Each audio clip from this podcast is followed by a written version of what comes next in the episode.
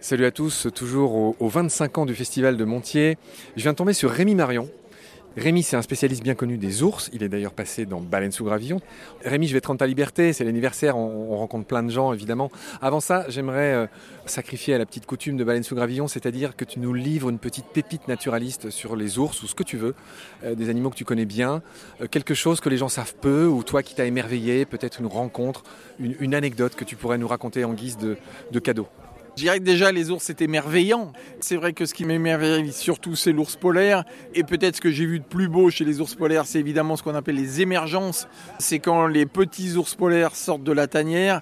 Et ça, ça a quand même été des moments euh, extrêmes. Alors extrêmes par les températures puisqu'il fait moins 45, mais aussi extrêmes par la, beauté et puis la, chance, le privilège euh, que l'on peut avoir euh, de voir ce comportement. Allez, on n'est pas complètement régalé, rassasié de tes connaissances naturalistes. Bientôt, je vais t'embêter dans, une nouvelle série de baleines sur l'ours brun. Si tu nous parlais un peu de l'ours brun, je sais pas, moi j'ai fait des interviews récemment là-dessus aussi. On me parlait par exemple du bouchon fécal, un truc extraordinaire. Ah. Est-ce que d'après toi, l'ours, il hiverne ou il hiberne? Il y a débat chez les spécialistes. Qu'est-ce que tu pourrais nous raconter sur l'ours brun, par exemple, les 80 à peu près qu'il y a en France?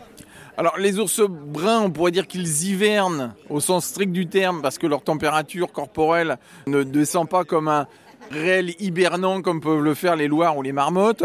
Ils peuvent aussi sortir d'ailleurs de leur tanière si les températures sont relativement élevées, ce qui se passe d'ailleurs dans les Asturies, donc euh, pas très loin de, nos ours euh, des Pyrénées. Donc, euh, de l'autre côté? De l'autre côté, hein. Et donc dans les Asturies, les ours maintenant vivent au mois de décembre, d'une parce qu'ils ont à manger, parce que les ours ils hivernent justement parce que l'hiver normalement il y a de la neige et il n'y a plus à manger, mais s'ils ont à manger, bah, ils restent dehors.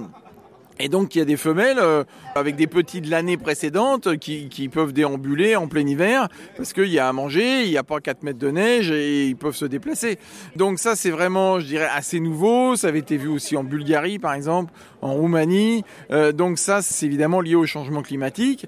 Et euh, l'ours brun qui est un ours assez opportuniste semble bah, je dirais prendre ça euh, plutôt du bon pied, contrairement évidemment à des ours extrêmement spécialisés comme peut l'être l'ours polaire, où là c'est un peu plus compliqué. Quoi. Allez, une dernière question, euh, Rémi, après je te rends ta liberté. Euh, qu'est-ce qui t'a le plus marqué là en ce début de festival?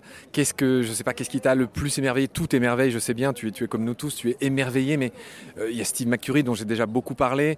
Qu'est-ce que tu retiens? Qu'est-ce que tu conseilles pour l'instant?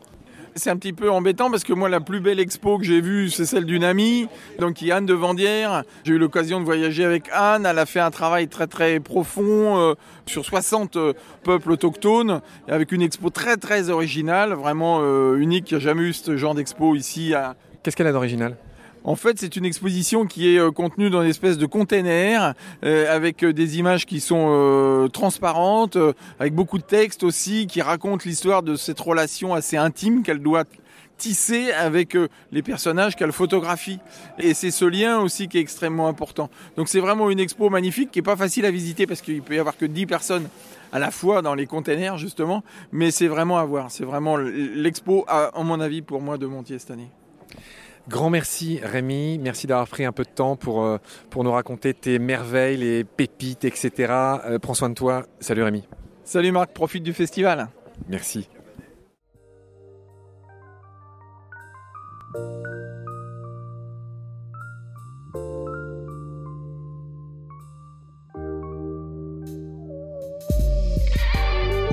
C'est la fin de cet épisode. Merci d'avoir suivi. Pour continuer, nous avons besoin de votre soutien. Et vous pouvez nous aider simplement, en quelques clics et gratuitement. Il suffit par exemple d'utiliser le moteur de recherche solidaire Lilo. Ainsi, chacune de vos recherches sur Internet générera des gouttes qui seront reversées au projet de votre choix, comme Baleine sous gravillon par exemple.